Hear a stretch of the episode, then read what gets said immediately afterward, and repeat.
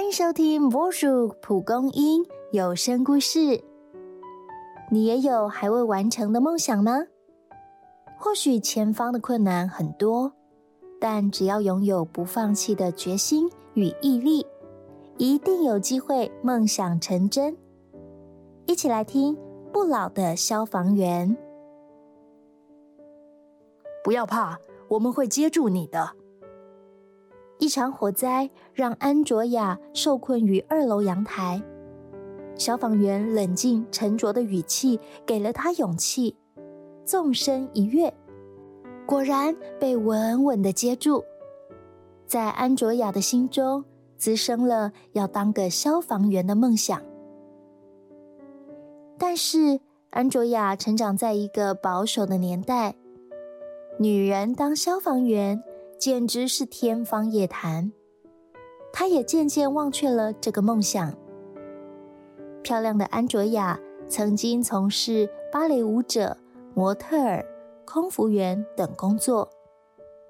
婚后，为了专心照顾罹患重病的丈夫，安卓雅练就出一身的医药知识与急救技能。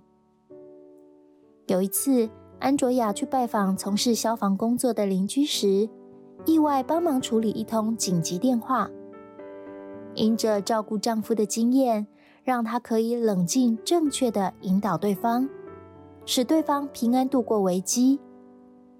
挂上电话的那一刻，她回想起从前的热情，更感受到从未有过的满足。